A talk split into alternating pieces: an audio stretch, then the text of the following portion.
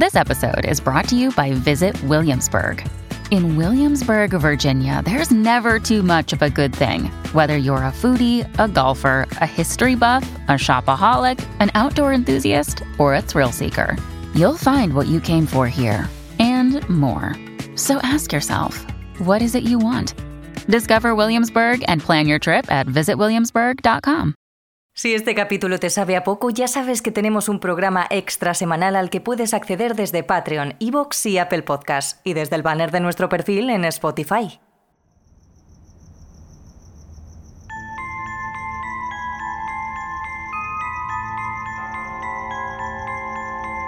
Noche cerrada en un anodino barrio de Washington, D.C. Los bloques de pisos se suceden uno tras otro como si hubieran sido construidos en serie. En plena madrugada, todas las ventanas están apagadas. Todas, excepto una. Una única ventana, gracias a la que podemos ver la figura de un hombre recortada contra la luz. Lleva un traje negro, coronado por un sombrero y acompañado por un maletín.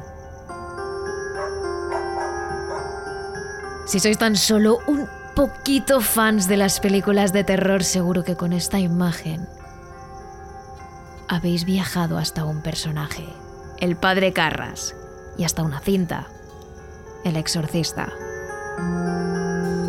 No solo un auténtico clásico del cine de terror, sino un fenómeno social que provocó vómitos, desmayos e incluso ambulancias en los cines y muchísimas críticas de la iglesia.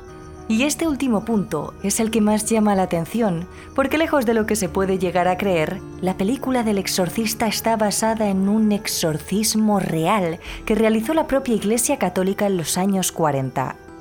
Hoy, en Terrores Nocturnos, el exorcismo de Roland Doe, el ritual que inspiró a la película del exorcista. Terrores Nocturnos, con Emma Entrena y Silvia Ortiz.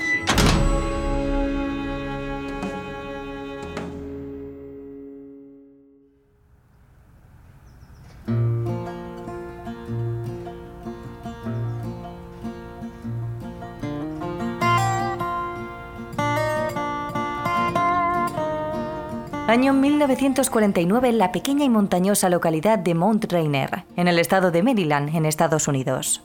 Un pueblo fresco y boscoso protegido por las faldas del Monte Rainier, en el que apenas vivían unas 5.000 personas. Uno de esos lugares en los que todos se conocen y los rumores corren como la pólvora. Quizás por eso la historia del pequeño Roland Doe se fue conociendo al mismo tiempo que iba sucediendo en todo el pueblo. Y aclaremos, Roland Doe es solo el seudónimo que la iglesia le dio al niño de 14 años que se convierte en el triste protagonista de esta historia. Como también lo es Robbie Mannheim, dado que esta persona siempre ha querido ser anónima y nunca ha querido hablar con medios o monetizar su historia. Nosotras respetaremos su decisión, y aunque conocemos y es conocido el nombre, hablaremos de él por su seudónimo, Roland Doe. El caso es que Roland, a sus 14 años, vivía en una familia luterana normal. Un padre y una madre de origen alemán, trabajadores, cariñosos, tradicionales y religiosos.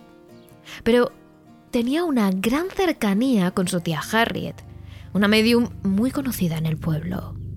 Ella utilizaba a menudo técnicas para contactar con el más allá como la tabla Ouija, y esto impresionaba sobremanera a Ronald. De hecho, le pidió con tanta insistencia a su tía que le enseñase a hacer la Ouija que la mujer acabó por ceder, lo que creó un vínculo muy potente entre tía y sobrino. Por eso, cuando Harriet falleció de una larga y dolorosa enfermedad, algo se rompió dentro de Ronald. Se volvió un adolescente solitario, huraño, deprimido y callado. Lo único que le parecía animarle era encerrarse durante largas horas en su habitación con el tablero de la Ouija que heredó de su tía, intentando comunicarse con ella. Sus padres eran conscientes de ello y no le gustaba especialmente, pero pensaban que practicar lo que ellos consideraban un juego, la Ouija, ayudaba a su hijo a superar el luto. Así que simplemente lo dejaron correr. Lo que nunca llegarían a imaginarse es que a través de esa tabla su pequeño Roland entraría realmente en contacto con un ente. Y definitivamente no era el espíritu de su tía, sino uno mucho más malvado y negativo.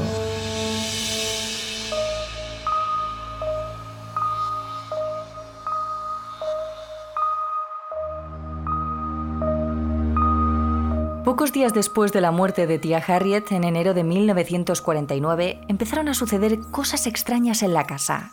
Se empezaron a escuchar unos ruidos agudos dentro de las paredes, pequeños golpecitos, arañazos. Era muy desagradable, como si hubiese miles de ratas corriendo dentro de los tabiques. Por eso los padres de Ronald llamaron a un equipo de exterminadores que identificara y acabara con el problema. Sin embargo, lo que hicieron fue encontrar un problema mayor.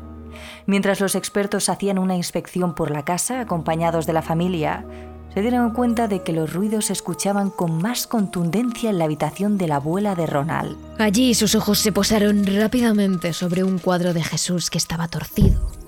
Pero no por eso, sino porque se movía adelante y atrás como si alguien estuviera golpeando la pared desde dentro.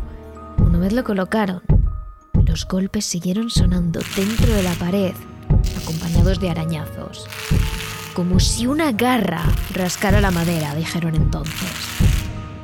Y desde ese momento, todos los males de la familia Doe se agudizaron.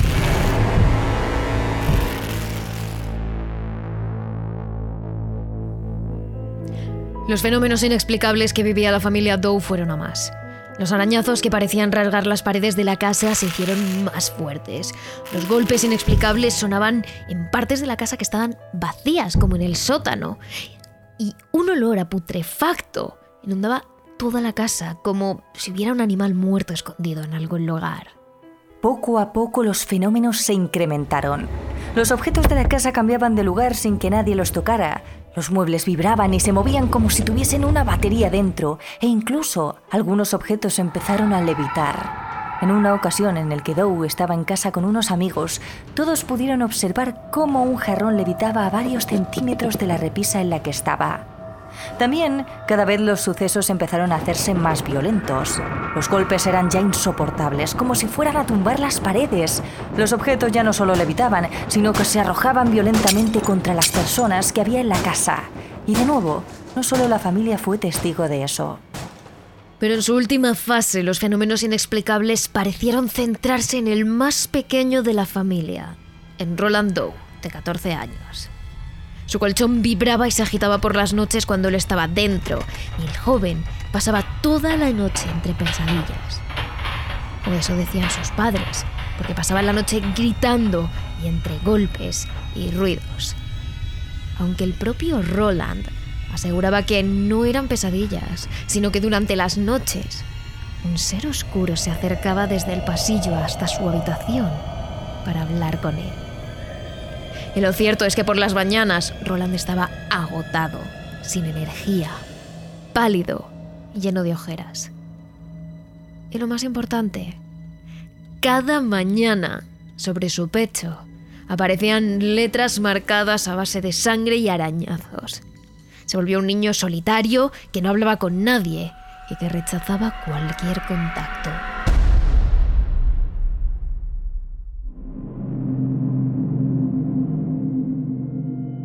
Un día, mientras la familia Doe recibía la visita de unos amigos, Ronald estaba sentado en una silla junto a sus padres mientras los amigos estaban sentados en el sillón del salón. Cuando todos estaban allí charlando animadamente, Ronald salió volando de la silla, aterrizando a varios metros de distancia, como si alguien lo hubiese cogido por la cintura y lo hubiese lanzado con una fuerza sobrehumana. Y obviamente, todos los presentes en la habitación habían sido testigos de aquello, pero nadie fue capaz de encontrarle una explicación racional al asunto. Y lo peor es que los fenómenos acompañaban a Roland allí a donde iba, empezando por la escuela. En una ocasión, sus 34 compañeros y su maestro fueron testigos de cómo el pupitre de Roland empezó a temblar sin motivo aparente, sin que nadie lo tocara. Y mientras el resto de mesas se quedaban quietas, las pertenencias del adolescente empezaron a salir disparadas por todo el aula. Había más de 50 testigos que podían dar fe de que alrededor de Roland Doe pasaban cosas extrañas. y sus padres no podían seguir evitando el tema. Así que aconsejados por su círculo más cercano, hicieron lo que habría hecho cualquier familia tradicional y religiosa. Acudir a su pastor luterano local, Luther Miles Schuld.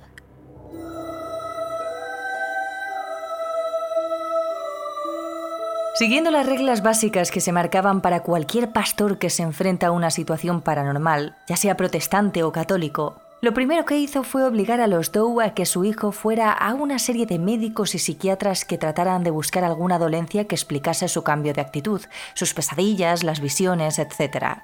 Pero eso no fue posible. Tal y como explicó el propio Slutz en un informe para el diario The Evening Star, los médicos no encontraron ninguna dolencia física en el joven y los psiquiatras descartaron también cualquier enfermedad mental.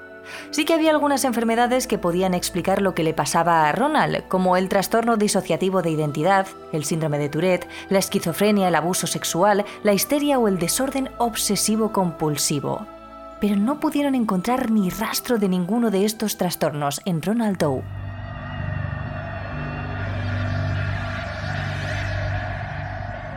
Así que solo una vez conocidos estos resultados, Schultz acordó con los padres de Roland que pasaría la noche del 17 de febrero de 1949 en su casa, con el fin de observar a su hijo.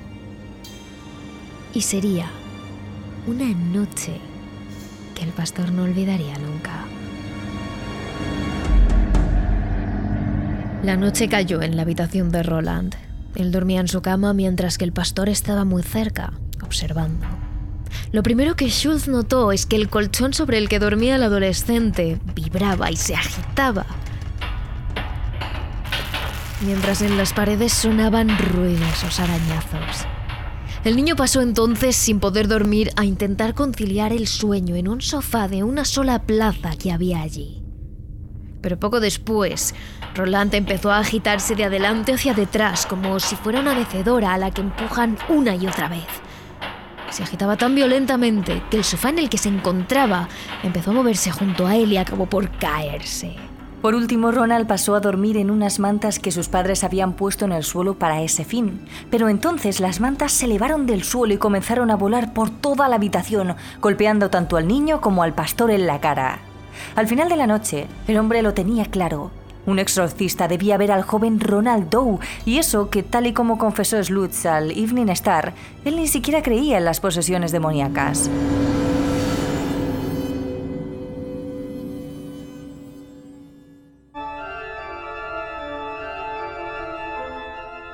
Al niño se le practicó en primera instancia un exorcismo bajo el auspicio de la Iglesia Episcopal Anglicana, pero sobrepasados por la situación, acabaron por derivar el tema a una iglesia con más experiencia y con un protocolo más estricto en exorcismos, la católica. Después de que otra serie de médicos y psiquiatras examinaran al chico y de que el obispo de su diócesis diera el permiso para que la Iglesia Católica tomase cartas en el asunto, el sacerdote Albert Hughes se acercó hasta Mount Rainer simplemente para visitar al chico aunque llevaba consigo una botella de agua bendita y unos cirios para iluminar su habitación, solo por si acaso. Pero al poco de entrar, la botella con agua bendita explotó en su maletín y las velas, al ser prendidas en el cuarto del joven, lanzaron llamaradas tan grandes y tan intensas que el sacerdote las apagó pensando que podían quemarlo todo. Mientras tanto, el joven le esperaba acostado en la cama, con los ojos blancos y en un estado como de trance en el que no parecía estar en el mismo modo que el sacerdote. Cuando se acercó a Ronald, este le habló con una voz irreconocible y cavernosa que dijo en latín: Sacerdote de Cristo, sabes que soy un demonio, ¿por qué me molestas?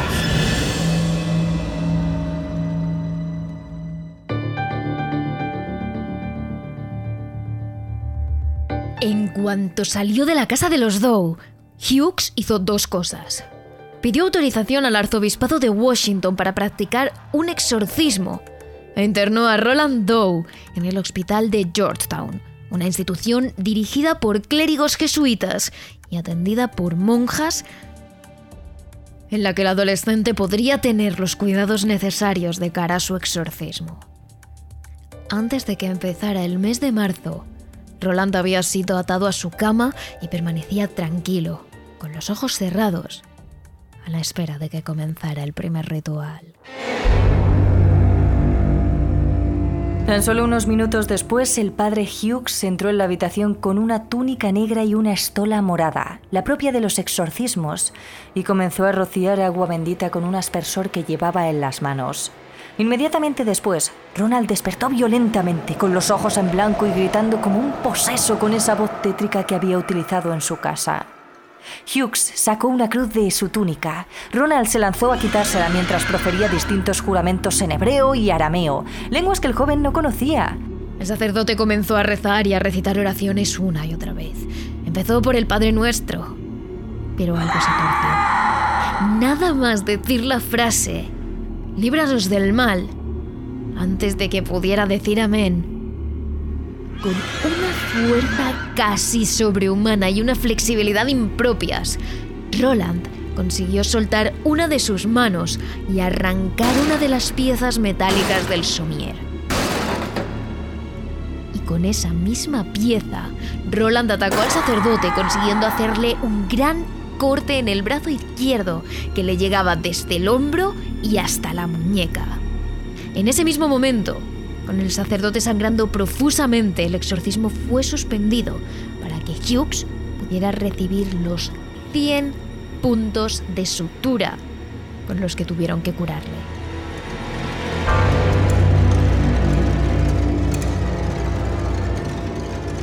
Durante unos días el niño siguió manifestando síntomas de posesión. Su cama se movía de una punta de la habitación a otra, hablaba lenguas muertas, tenía una fuerza y una agresividad inhumanas y sobre su pecho aparecían como escritas a base de cortes palabras como vete o infierno. Y con Hughes fuera de juego, la familia de Ronald decidió trasladar a su hijo a la casa de unos parientes ubicada en San Luis, en el estado de Missouri, básicamente para alejarlo del pueblo en el que se había convertido en la comidilla de todos. Allí se mantuvo encerrado en su habitación hasta que el día 10 de marzo dos personas fueron a visitarlos. Ellos eran el sacerdote y profesor de teología, Raymond Bishop, y el sacerdote William S. Bowdern, un hombre catalogado de santo por las personas que lo conocían, ambos expertos en posesiones demoníacas y exorcismos. Ante la gravedad de la situación, el arzobispo Joseph Ritter se había hecho cargo del tema y pensaba supervisarlo él mismo. Por eso había mandado hasta Missouri a dos de sus mejores y más versados hombres en posesiones, exorcismos y casos paranormales. Su única conducción para ellos era que mantuvieran un diario exhaustivo de sus sesiones y de todo lo que pasara alrededor del joven Roland. Quería estar enterado de absolutamente todo. Incluso padres y familiares debían acceder a participar de buena gana en estos informes. Y como tanto sus sacerdotes como la familia de Ronald aceptaron, Ritter mandó a sus mejores hombres hasta Belmore. De hecho, será este diario detallado en el que luego se le filtrará a William Peter Blatty, el escritor que componía el libro de El Exorcista, en el que luego se basaría la famosa película que todos conocemos a día de hoy. Ese 10 de marzo de 1949 sirvió simplemente como toma de contacto entre Ronald Doe, el joven poseído de 14 años, y los sacerdotes que tratarían de exorcizarlo, Bishop y Bowden. Los sacerdotes pasaron a su habitación y se encontraron con una imagen triste. Un joven pálido, muy muy delgado para su edad, con los ojos llenos de ojeras, cansado, deprimido y desnutrido. Estaba en su cama, la luz apagada para evitar dañar sus ojos, tranquilo, como si tampoco tuviera muchas fuerzas para levantarse de allí. Ni siquiera se alteró cuando los sacerdotes se sentaron en dos asientos que habían dispuesto allí para ellos. Los hombres pudieron hablar con Roland y fueron conscientes de su absoluta extenuación. El propio joven les contó que estaba agotado. No dormía, apenas comía y por las mañanas aparecía lleno de heridas y moratones como si hubiera estado toda la madrugada peleando contra alguien. Los sacerdotes le tranquilizaron diciendo que estaban allí para ayudarle y que intentarían ser lo más rápido posibles, que entre los tres podrían hacerlo. Todos parecieron conectar bastante bien y para sellar su acuerdo, los tres rezaron el rosario juntos, extrañamente sin ninguna reacción negativa por parte de Ronald ante los rezos. Sin embargo, en cuanto los sacerdotes dejaron solo a Ronald en su habitación, el joven empezó a gritar pidiendo ayuda. Bishop y Bowden entraron corriendo a la habitación y se encontraron que era muy muy difícil entrar. El niño no se había levantado de la cama, pero una enorme estantería de unos 25 kilos, que era imposible que él hubiera podido mover, y menos aún así de rápido, se había movido sola y situado delante de la puerta bloqueando la entrada. Cuando con ayuda de los familiares del niño los sacerdotes pudieron entrar en la habitación, la cama del joven Roland comenzó a sacudirse frenéticamente mientras el niño se aferraba al colchón intentando no caerse y sobre sus brazos habían aparecido dos cortes en forma de cruz católica invertida. El niño no paró de llorar y de gritar hasta que sus padres y los sacerdotes le abrazaron y le sacaron de la habitación. Estuvieron horas consolándole. La noche del 16 de marzo, Bowden y Bishop se presentaron en la casa de los familiares de Doe junto a Walter H. Halloran, un asistente al que tuvieron que llevar ante la dureza del exorcismo que iban a realizar. Cuando los tres sacerdotes de la Iglesia Católica entraron a la habitación, pidieron al resto de personas que abandonaran la sala y les dejasen a solas. Tras rociar con agua bendita la cama, que no dejaba de moverse, comenzó a leer las oraciones del ritual. Yo te ordeno, espíritu impuro, seas quien seas, junto con todos tus asociados que han tomado posesión de este siervo de Dios, que por los misterios de la encarnación, pasión, resurrección y ascensión de nuestro Señor, me digas mediante alguna señal tu nombre, el día y la hora de tu partida. Justo en ese momento, varios arañazos cruzaron la garganta, los muslos, el estómago, la espalda y el rostro de Roland. En su pecho apareció una vez más la palabra Hell, infierno en castellano, y en su zona pública se dibujó una letra X. El sacerdote le preguntó al demonio su nombre, algo que muchos exorcistas coinciden en que es fundamental, Creen que saber el nombre real del demonio otorga alguna clase de poder sobre él.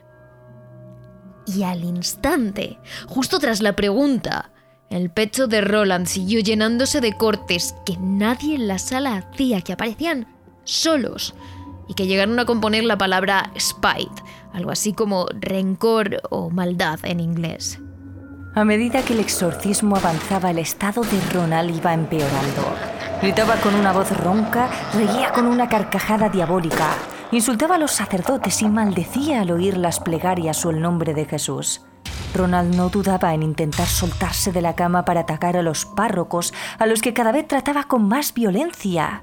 Esa vez, los sacerdotes no lograron acabar con el diablo de su interior.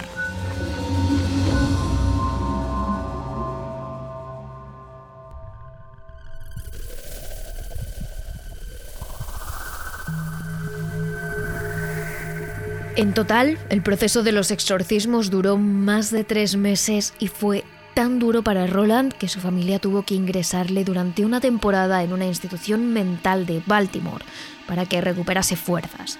Básicamente, para que comiera, durmiera y recuperara algo de peso y de descanso. Pero pronto, los sacerdotes retomaron su labor de exorcismos con él. Y el día 18 de abril, finalmente, llegaron a su última sesión. Los curas utilizaron con Ronald su última táctica. Pusieron en la habitación una estatua del arcángel San Miguel bendiciendo al dragón antes de que el padre Bowden pronunciase las últimas letanías del exorcismo, en las que se encomendaban a San Miguel para que él intercediera y le ordenara al demonio que saliese del cuerpo del pobre adolescente. Satanás, soy San Miguel y te ordeno a ti y a los otros espíritus malignos que abandonéis el cuerpo en nombre de Dominus inmediatamente. Roland se debatió entonces entre espasmos, contorsiones durante varios minutos, dándose golpes contra la cama y con la pared hasta que la palabra out o salida en español apareció sobre su estómago. Entonces, sin más, se desvaneció sobre la cama. Así, el joven quedó dormido tranquilo, como no lo había estado en meses, y en medio de una aura de pureza y de tranquilidad impensable hacía unos días. Todo había pasado. Se ha ido, anunció Bowden. A la mañana siguiente fue a comulgar en la capilla del hospital y por la tarde se durmió una larga y apacible siesta. Cuando despertó, Roland no era capaz de recordar nada de toda esa terrible experiencia.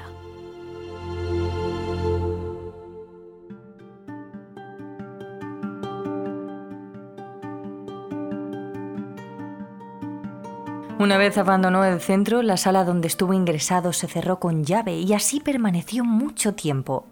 Por su parte, el diario escrito por el padre Bishop solo se volvió a abrir en el año 1978, cuando fue leído por numerosos religiosos. Hasta nueve sacerdotes y 39 testigos firmaron un documento donde decían que el caso de Ronald Doe fue un caso de posesión demoníaca auténtico. Mientras tanto, Ronald retomó al fin su vida diaria. De hecho, se casó, tuvo hijos y se cambió de trabajo. Fue ingeniero en la NASA, donde llegó a contribuir en el programa Apolo, el proyecto espacial que puso al ser humano en la Luna. Allí estuvo trabajando hasta que finalmente se retiró en el año 2001. Pero más allá de su vida medianamente normal, se rumorea que hasta el día de su muerte, en el año 2020, a los 86 años, Roland jamás se quitó de encima esa etiqueta por la que muchos le conocían, el niño del exorcista. Incluso hay quienes aseguran que en Halloween Roland siempre se iba muy lejos, a otra ciudad, por miedo a que alguien llegara a su puerta y no lo dejara en paz, y que acabara por revelar su identidad al mundo.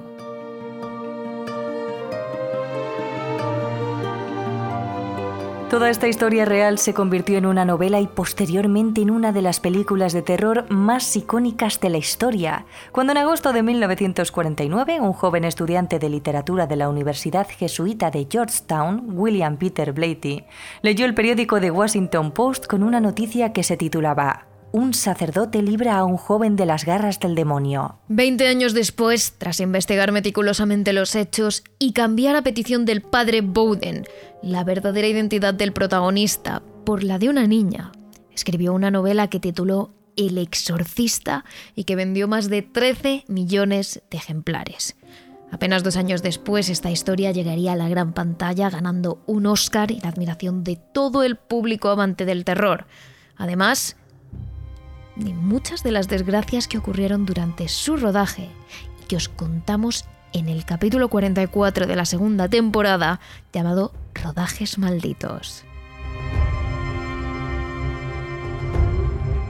Más allá de toda esta historia y lo impactante que fue para todos los que trataron el caso de Ronald, como en cualquier acontecimiento que da la vuelta al mundo, hay quienes ponen en duda su veracidad, como el investigador Mark Obsasnik, que estudió los eventos y contactó con algunos de los involucrados en el caso, incluyendo a varias personas cercanas a Ronald y familiares, además de algunos de los sacerdotes que presenciaron los exorcismos del joven. En el artículo que escribió tras su investigación, Obsansik destaca diversas contradicciones que encontró en los relatos y en otros testimonios que podían poner en duda la veracidad del caso como por ejemplo la supuesta capacidad de Roland para hablar varias lenguas que no era imposible que conociera. Según el padre Halloran, parecían ser palabras en latín, pero no pudo saber si era latín real o quizás sonidos inventados. Por otro lado, Opsanic asegura no haber encontrado evidencias de que el padre Hughes hubiera intentado exorcizar al chico, ni que haya sufrido lesiones de ningún tipo en esa época. Además, el propio padre Halloran le contó al investigador que nunca llegó a escuchar los cambios de voz de Ronald de los que tanto se hablaba y se decía que era la voz del mismísimo diablo. Un amigo cercano de Ronald admitió que los sucesos sobrenaturales habían sido exagerados posteriormente, como los escupitajos o las vibraciones de las camas, las cuales, según el investigador, podían ser explicadas lógicamente. De hecho, la conclusión del propio Obsasnik es que Ronald Doe era simplemente un malcriado y un travieso que actuó deliberadamente para llamar la atención o ser expulsado de la escuela. Durante décadas se han propuesto explicaciones psiquiátricas para explicar la experiencia del chico, incluyendo el trastorno disociativo de la identidad, el síndrome de Tourette, esquizofrenia, abuso sexual, histeria grupal o desorden obsesivo compulsivo, aunque todas fueron descartadas por insuficientes e inadecuadas para entender el caso. Algunas de las personas que redactaron el informe concluyen que las explicaciones psicológicas normales no pueden dar cuenta de los eventos ocurridos. Como siempre, sois vosotros los que sacáis vuestras propias conclusiones de este caso, pero los exorcismos no quedan aquí. En nuestro capítulo extra os hablamos de uno de los exorcismos grupales más impactantes de la historia, que data del siglo XVII y a día de hoy no se ha dado un caso tan terrorífico y brutal como el ocurrido entonces. Ya sabes, no dudes en hacerte mecenas a través de Patreon para poder disfrutar de nuestro contenido extra aquí y también en Spotify o apoyarnos también a través de iVoox. Ahora sí, nos despedimos, no sin antes recordaros que somos terroresnocturnos.trn en nuestra cuenta de Instagram y de TikTok y terrores TRN en nuestro canal de Twitch y en nuestro Twitter y también terrores nocturnos en YouTube.